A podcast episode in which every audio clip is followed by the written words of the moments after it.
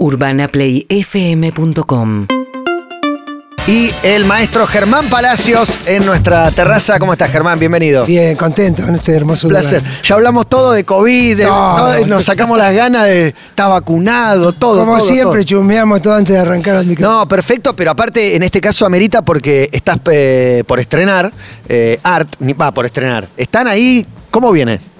Y viene con todo. Estamos con el grupo de el nuevo trío de Maika Migorena, Pablo Echarri y Fernán Mirás. ¿Participaste en la elección de, de ese trío? Sí, no fue, fue, difícil. porque- Me imagino, con- fue- quiero porque saber toda esa interna, Es el trío saber. pandémico. eh, la, la elección fue eh, ya con la pandemia. Y eso obviamente complicaba todo. bastante. Dijeron, vamos a buscar un trío ecléctico, un- busquemos los Sí. complementarios, que no... Y empezamos antes de, de la pandemia, pero después nos agarró la pandemia y ahí se complicó porque era muy difícil proyectar. Pero finalmente fue decantando el mejor trío posible, ¿viste? De que hay que, Para mí está buenísimo por, por diversidad, porque son, ¿no? hay que darle tiempo a las cosas. Estábamos, compartimos la dirección con Ricardo. Darío. Sí, sí, lo sé. Y entonces los dos teníamos nuestras preferencias, había actores que no podían, que estaban con otras cosas. Y finalmente decantó este trío que la verdad que es muy ecléctico y, y son muy buenos actores y están muy contentos y la verdad que están geniales, están muy bien. Y vos dirigiste algo, pero co-dirigir es la primera o es tu primera. Eh, co-dirigir eh, en, ¿Qué, en los qué onda años... co-dirigir? ¿Es y hay que, hay que... ¿Quién dirige? ¿Quién toma las decisiones? No, los dos. Hay que escucharse y respetarse. Está buenísimo. Vos sabés que en Inglaterra es bastante común. De hecho, eh, la persona que vino a dirigirnos en Art era un irlandés y eh, en Inglaterra hay dos directores. Lo cual es muy práctico, porque uno de los días uno se puede tomar vacaciones. Claro, tal cual. Sí, porque siempre es ese dilema cuando arranca la obra, el director, ¿no? El- no sé, una obra que tiene 500 funciones, el director no fue la Obvio, 500. ¿Para obvio. Y fue las aparte- 500 previas, digamos. Y aparte son dos miradas, ¿viste? Podés eh, tener intercambio, es menos... Está bueno acostumbrarse a no... A, a que el trabajo no sea tan en solitario y poder compartir con otro. Pero, pero ¿cómo funciona el tema de dos miradas cuando los dos hicieron la obra actuándola durante 12 años? Digo, ¿en qué pueden diferir las miradas si estuvieron juntos actuando lo mismo durante tanto tiempo y, y le fue tan bien además? Digo, eh, se pienso en qué, qué le cambiás. Mirá, ahí se pone interesante, que es que en principio hay que tener una lectura común, obviamente, ¿no? Y después, digamos, la tarea nuestra era no esquizofrenizar a los actores, eh, por el hecho de tener dos directores. Entonces, vas alternando, digamos, que no es que estamos los dos hablando todo el tiempo, sino que es un discurso común por, por compartir la lectura y después, este... También Ricardo y yo somos medio el yin y el yang, ¿viste? No somos dos, somos dos amigos que nos entendemos y nos respetamos y nos queremos, pero somos bien distintos. Entonces cada uno, que fue también un aprendizaje para nosotros, trató de aportar eh, alguna tarea más específica, ¿viste? En, en- en Claro, cada etapa de trabajo. según el estilo de cada uno, más en determinada área. Pero lo que decía Clemen Claro. es, eh, para los tres actores, ustedes dos no son dos directores cualquiera.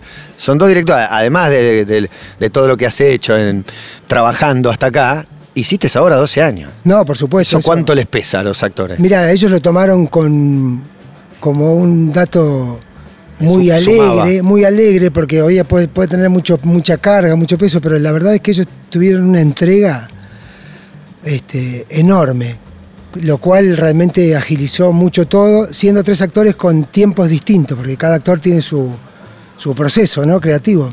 Y, pero tuvieron una entrega y un nivel de confianza, y ahora estamos haciendo ensayos con público Uh, qué bueno. que es muy bueno y es muy lindo ver cómo ellos empiezan a, a comprobar todo el valero que le dejamos así de- diciéndole cosas que, que se empieza a cumplir. Es muy grato. Claro. A mí me gustaría preguntarte qué, cómo es la vida después de Art, pero la, la inmediata, digamos, ¿no? Porque hiciste un éxito que, que no es tan común que una obra dure tanto tiempo, que le vaya tan bien, que, que- que metan tanta gira. Primeros laburos después de Art. Uno, el actor busca esa experiencia nuevamente, trata de alejarse eh, de- al 100%. Mira, para nosotros fue una decisión difícil porque estaba para seguir la obra. En realidad, eh, cuando bajó, bajó para poder hacer otras cosas. Pero bajó con el teatro lleno y la verdad es que mm, Ricardo y yo, que somos los que estuvimos siempre, La obra se estrenó con Oscar Martínez, después vino Brandoni, después volvió Oscar, y la terminamos con nuestro amigo José Luis Maza.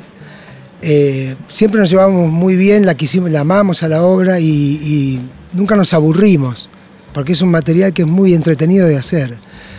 Pero también estaba esa sensación de, de pasar a otra etapa este, y no envejecer haciendo la obra, eh, o, o por lo menos dormirle un tiempo para... ¿Por decir- qué no? Digamos, Se digo, puede. podría ser que hagas 30 años, una obra que te hace, que te hace feliz, que te enamora, que amás hacerla. Bueno, de hecho ahora... Como eh, si tuviera una, una mala prensa, una mirada negativa, este se quedó haciendo algo, pero si la pasás genial. Pero un poco de eso hay, ¿eh? Che, siguen robando con eso. eh, ¿Viste cómo son? Te empieza a afectar el comentario ese. Y un poco sí. Hmm. Porque para alguna gente parecía ser que no deja de ser un trabajo. Aparte una obra espectacular. ¿Qué te jode que dure 20 años? Si está espectacular. O lo que la gente cree, viste, que la repetición en el teatro es este se torna burocrática, ¿no? Que un- hay un día que el actor no trabaja más porque hace 12 años. Bueno, eso es más difícil de entender para, para el espectador, que, que todas las funciones son distintas. Lo entiendo, pero bueno, por ahí en muchos años me cuesta ver qué tan distintas son todas las funciones. Seguro. Son distintas dentro de la misma partitura. Sí, digamos. sí, sí, claro, claro. Es muy sutil, para, para es el oficio del actor del teatro, digamos. Pero bueno, se dio así. Y fue un vacío grande, obvio. Hmm. Eh, pero bueno, después volvió enseguida. Ricardo se fue a hacer, eh, después de un tiempo, escenas de la vida conyugal, que le fue muy bien. Yo hice una obra muy linda después de Art que se llama Le Prenom, Sí, claro. otra obra francesa. Espectacular. Otro muy éxito. entretenida, sí. Espectacular. Muy divertida. Y bueno, además, viste, después cada uno fue siguiendo, pero ahora que estamos di- dirigiéndole todo, la verdad que te dan ganas de hacerla de nuevo. Cuando Art, Art se estrenó, le estrenaron actores medio veteranos, de sesenta y pico.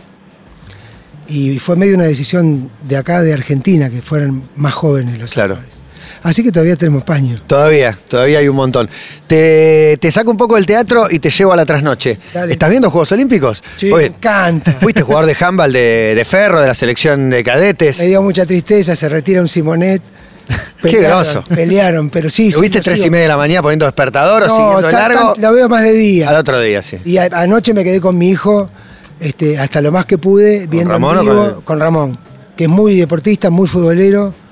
Y bueno, y lo disfruto mucho. Vos sabés que yo hubiese sido deportista con gusto. Sí. Sí. Pero, ¿pasaron cosas? Y viste, la vida te pone. Te fue llevando para otro lado. Claro.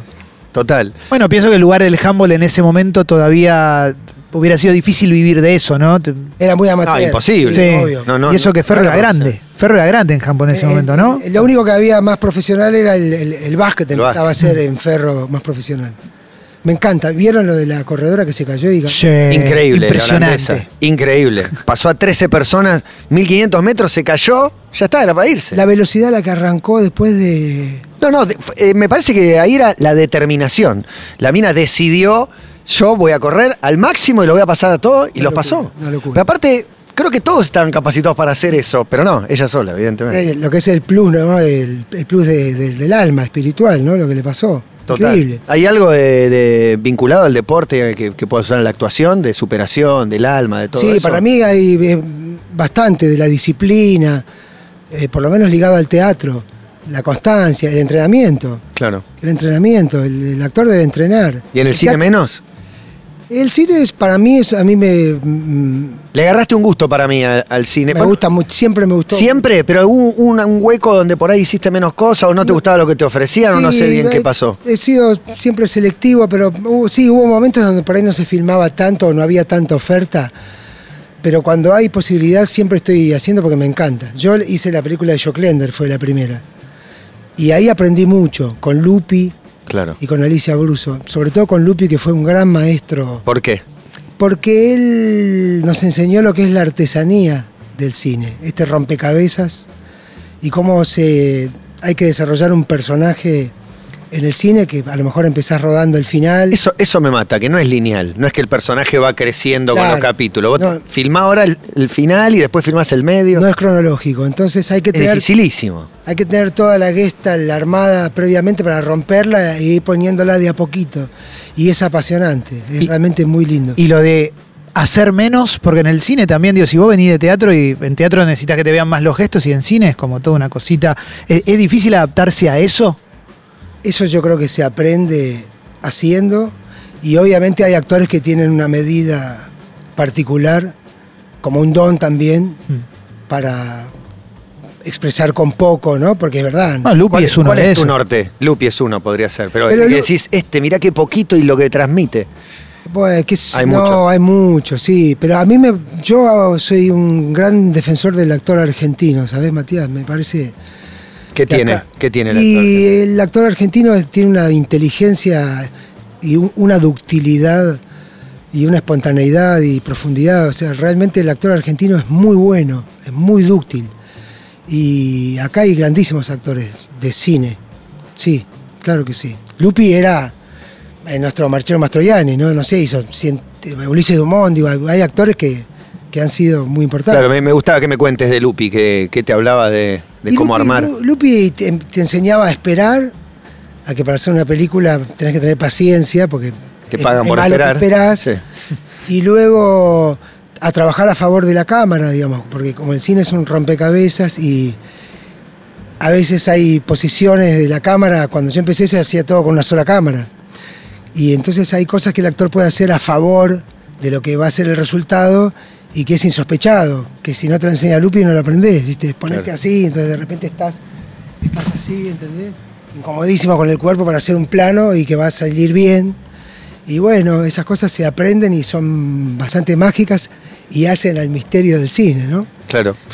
Es Germán Palacios el que está hablando del regreso de Art, un montón, y un poco de su vida y, de- y del cine. Sí, a mí me gustaría preguntarte, Germán, por eh, Sin Condena. Sí. No recordaba que hiciste de- del Malevo Ferreira. Sí. Eh, que de hecho me, me pasa algo loco, porque la primera vez que te vi, yo te conocí con la banda del Golden Rocket, y lo primero que pensé es este pibe tiene cara de bueno, y después hiciste el Malevo, que era un. un- bueno, yo lo Después se dio primero que cuenta pensé la era- Claro, pero el Malevo, un personaje polémico, Encima con ese final, después de que vos lo hagas. Sí. ¿no? Vos lo hiciste con él en vida. con, con él en vida. En vida. No, ya estaba. Ah, sí. Ya estaba, ya, ya se había pegado. muerto. Ah. Sí, sí. Eh, ¿Cómo era trabajar en Sin Condena? Porque es un programa que quedó en la historia, por algunos capítulos quizás un poco más este, eh, celebrados, otros no tanto, pero me, me gustaría conocer un poquito del, de- de- del método de trabajo que tenían, teniendo en cuenta que metían un unitario por semana Sí. de casos serios e importantes. Linda pregunta. Yo trabajé, estaba contratado por el por Canal 9 para hacer ese programa y trabajé los primeros tres meses, Mm.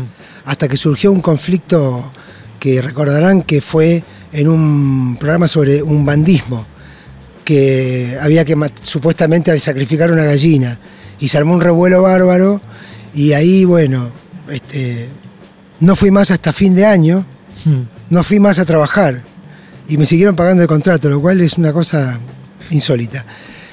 Una, una victoria tuya. Pero pará, no fuiste porque, porque no fui matado porque yo me solidaricé con lo que había pasado. ¿Qué pasó? Ese programa lo dirigió un hombre que se llama Rodolfo Ledo. Claro. Que con, con quien yo había trabajado ya bastante tiempo antes, es una persona muy talentosa que trabaja con escaletas. Le gusta mucho el- improvisar con los actores. Y dirige y escribe. Es muy buen autor. Mm.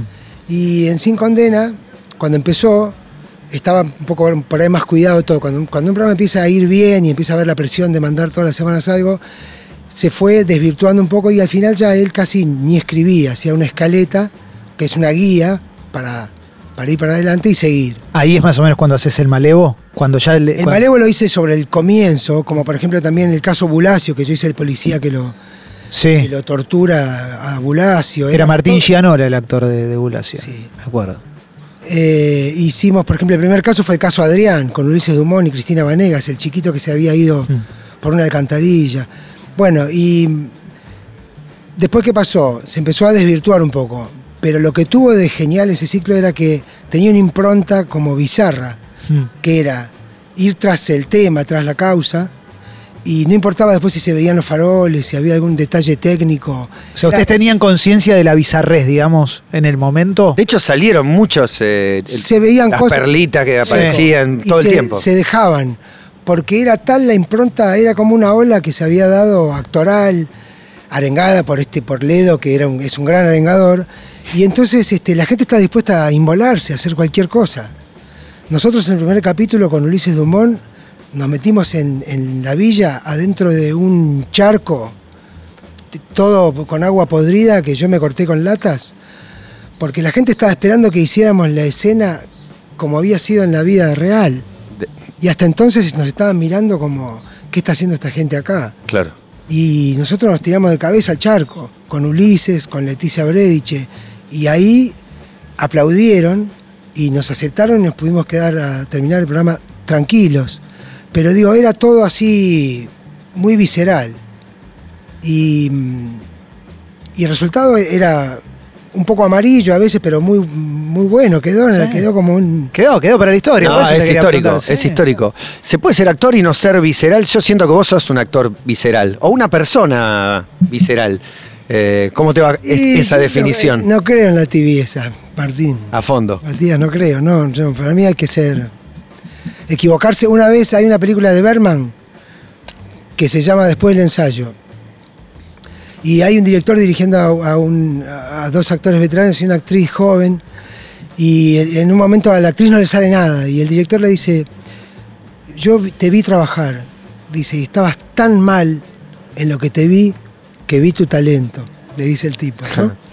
o sea, cualquier cosa menos tibio. A Todo, deja todo. fondo, claro.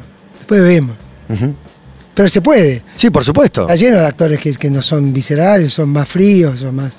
Es fácil. Bueno, he dicho mil veces, eh, actuar no es difícil. Lo que es difícil es actuar bien, digamos. Pararte frente a la cámara, escupir una letra, qué sé yo. Capaz que lo puedo hacer yo también, viste, que no tengo idea. Bueno, yo quiero ver Pero, tu. no, pero ya te vi, ya te vi tu película de fútbol, la vi, ¿no? No, mi película no, mi película de Capuzoto, de Montalbano, tengo un papel Qué mínimo grande. con Mike, con Mike Amigorena también. Qué. Por eso te digo, me paro y digo lo que tengo que decir.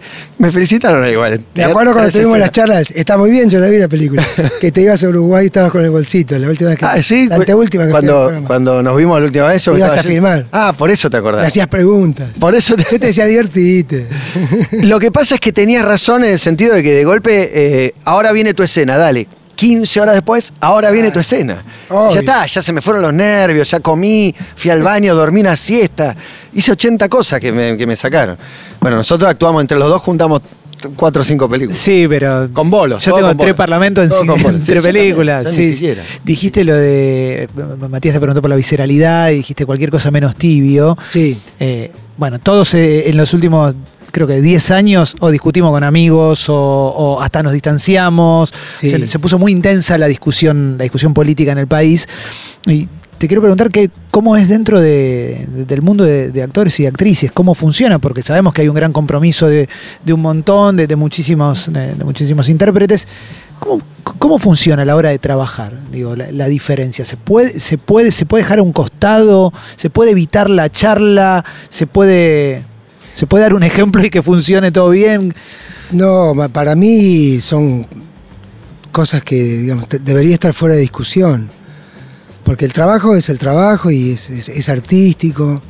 Y la verdad que discutir la ideología de una persona o qué, cuál es su punto de vista respecto de- del mundo, eh, a veces es bastante recalcitrante y tira para atrás, ¿no? Como, Sí, como se encara acá. Este, es exactamente lo opuesto. Deberíamos celebrar que los actores, cada uno se promulgue y, y tenga la, la libertad de expresarse como quiera respecto de los políticos, de cualquier tema. Eh, pero bueno, está todo tan convulsionado, tenemos mucho que aprender en eso, ¿no? Sí, Muchísimo. porque- Claro, entre la visceralidad, la no tibieza y, y el respeto. y el respeto, ¿eh? Total, hay algo para ajustar. Bueno, siempre. Art habla de eso, ni más ni menos. Art habla de la tolerancia o la intolerancia. Hasta qué punto uno es, está dispuesto a, a un amigo aceptarle una acción que no, te, no está en tus casilleros. Decís, pero Claro. ¿por qué? Si este que es mi amigo ahora está haciendo esto que a mí no me cae muy bien o me, genera un conflicto. Eh, digo, está fuera de discusión y no caminemos para atrás. O sea, que cada uno diga lo que quiera, dejemos de estigmatizar a la gente y respetémosla por lo que es, por lo que hace, por lo que brinda. Pero bueno, está todo tan convulsionado y tan enfermo en ese punto, porque Sí. es, un, es un síntoma de incultura. eso. Y está seco. ¿viste? parece que prende con nada. Con Oh. nada, un favorito y prende. Todo el tiempo, ya es aburrido. Una también goma eso. mundial por una boludez. Claro, entonces si ten- tengamos la discusión de verdad, escuchándonos y con profundidad, de verdad. Verá que termine, hablar, argumentar. No, no hace falta pelearse. No tenemos que estar de acuerdo tampoco en no, todo. cambiamos argumento, ¿no? ¿no? Y con valentía, me parece, yo no soy este muy afecto a las redes, ¿no? Pero me parece que ahí también hay, Hay un problemón. eh. hay un problemón. Sí. Exacto. Hay un problema. No sos muy afecto a las redes y, y Marina, tu mujer, es muy afecta a, la- a Muy, las muy redes. bueno. Lo- lo- ¿Es un buen complemento? ¿Lo llevas bien? ¿O a veces a vos mismo te cuesta? No, Porque como no. no estás por ahí, no te importa. No, no me entero y ella a mí me ayuda, de hecho, muchas veces. Informa. de- Claro, info- ella logra muchas cosas. Claro. Es una persona muy, muy militante y que anda linkeando gente todo el tiempo y ayudando y haciendo cosas con una velocidad y con un grado de solidaridad muy grande, asombroso. ¿eh? Pero bueno, es una vocación también. A Claro. mí me admira mucho. No, y le pones el cuerpo aparte, o sea, te podés dañar, podés ir lastimado todo Con el tiempo. cuerpo ahí. va. a- También esa es la otra, ¿no? Ir a los lugares, hablar Sí, por, sí. por- por experiencia propia, ir en- 100%. y caminar, poner el cuerpo, eso. Recién hablabas de, de- es- que sabés decir que no, que es una virtud en este, en este medio. Tenés fama de ser un actor que ha rechazado grandes éxitos. ¿Está relacionado esto con, digo, saber decir que no, con haber elegido exactamente lo que sí? Sí, me he equivo- O- o- seguro que me he equivocado. Pero no te arrepentís de No, no. casi ninguna decisión, No. o ninguna. Por suerte no, de- en ese sentido no. Y yo siempre digo que, que estoy operado de la ansiedad actoral. Qué bueno, qué difícil. es el mal de la época, la ansiedad. Estoy operado desde hace muy chico porque yo empecé a estudiar teatro a los 15 años. Y a los 17, ponele, me comí mi primera expectativa de trabajo. ¿Cuál era? que era, había un director que se llamaba eh, Otone, que iba a hacer una película con Sandra Mianovich. Y vi en, en el Teatro del Centro donde yo estudiaba, se les ocurrió que el, el actor de esa película tenía que ser yo, porque la esposa de mi director eh, era vestuarista de cine. Pero el personaje tenía 40 años, yo tenía 17. O sea, no iba a ser no. nunca. Pero vos te, lo, te lo me, compraste. Me, com- me pusieron todos los boletos y imagínate, yo me entusiasmé. Y me comí mi primera expectativa de laboral. Y la ansiedad del actor es altamente corrosiva. Te corroe, es, es horrible estar esperando que suceda algo que, que después no va a suceder, lastima mucho. Claro. Por eso hay que ser tan cuidadoso. ¿Y aprendiste de ahí o vino solo la Apre- experiencia? aprendí primero ahí y después este, lo fui eh, llevando con el cuerpo cuando empecé a trabajar ya profesionalmente y, y después me operé definitivamente. Que es que Qué bueno, porque al toque vino la banda del Golden Rocket, no, no fue muchos años después, no sé si tenías 20 o qué edad tenías. sí, ya tenía un poco más. Yo ya hacía. Empecé a trabajar en el 83. y Lo pusiste en el lugar correcto, digamos, a la banda del sí. Golden Rocket, que por más que te lo sigan. Y yo no quería trabajar en la banda de Golden Rocket. ¿Y por qué fuiste? Entré porque había firmado un muy buen contrato con Canal 13, tal vez mi, mi primer buen contrato, después de, de no priorizar nunca el dinero, para hacer un programa musical que no se hizo y me dijeron, mira, sos el, Seguimos garpando, sos el pero- cuarto primo. Y yo ya había hecho un programa muy lindo con Diego Torres y con, y con Suar. Nosotros Los- y los, los- otros. sí. Anterior. Sí. Y bueno, siempre me llevé bien con ellos todo y me metieron ahí el cuarto primo y bueno, fue.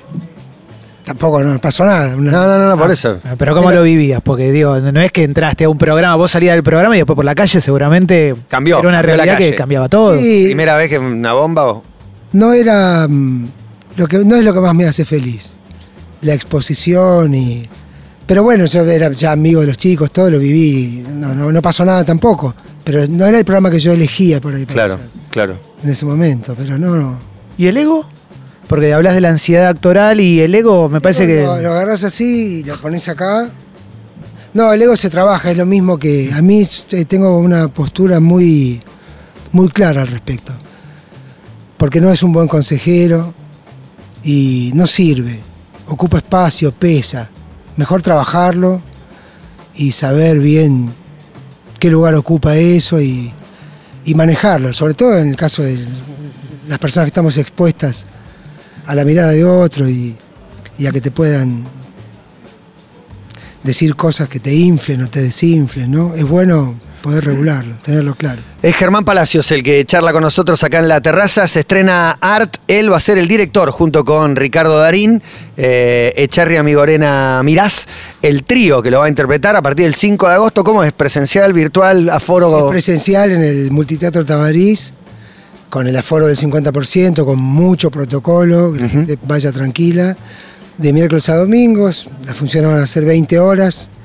El domingo 20 y 22 y el, el- el sábado 20 y 22 y el domingo un poquito más temprano 19. El- ¿Los nervios son más de los actores que del director? ¿O siendo director decís, no, al final también me da nervios? Es otro nervio, estar sentado. Actor es es- peor, seguramente. Va, no sé. Y es distinto, pero lo que pasa que desde la platea ya no puedes hacer nada. Tremendo, el director técnico. Yo no tengo nervios, por ejemplo, con las películas, porque en el cine no hay arreglo, ya lo hiciste y.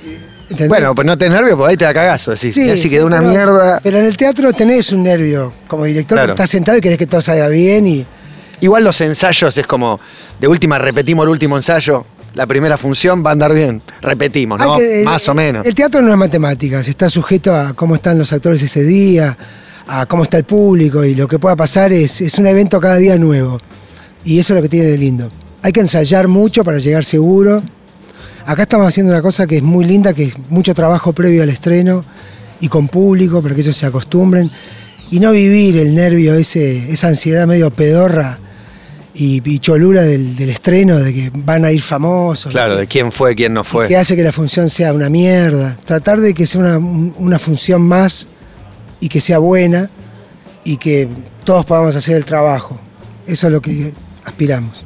Gracias, Germán, por venir acá a la terraza. Gracias un a placer. ustedes, eh, siempre es un placer venir acá. Tengo que mandar saludos para Dale. Lighton Crota, que es tu primer oyente. Lighton Crota. Lighton Crota, ¿De Manzanares? Ma- Mariano Rico, sí, amigo. Ah, juega la pelota ahí. Juega la pelota. Nunca jugué en Manzanares, pero es un mito viviente ya, güey. Como Cada en la vez que cancha de vengo- 11. cada vez que vengo decimos que vamos a ir a jugar. Sí, exactamente, un partido que nunca hacemos. Tenemos que hacer, hay tres canchas.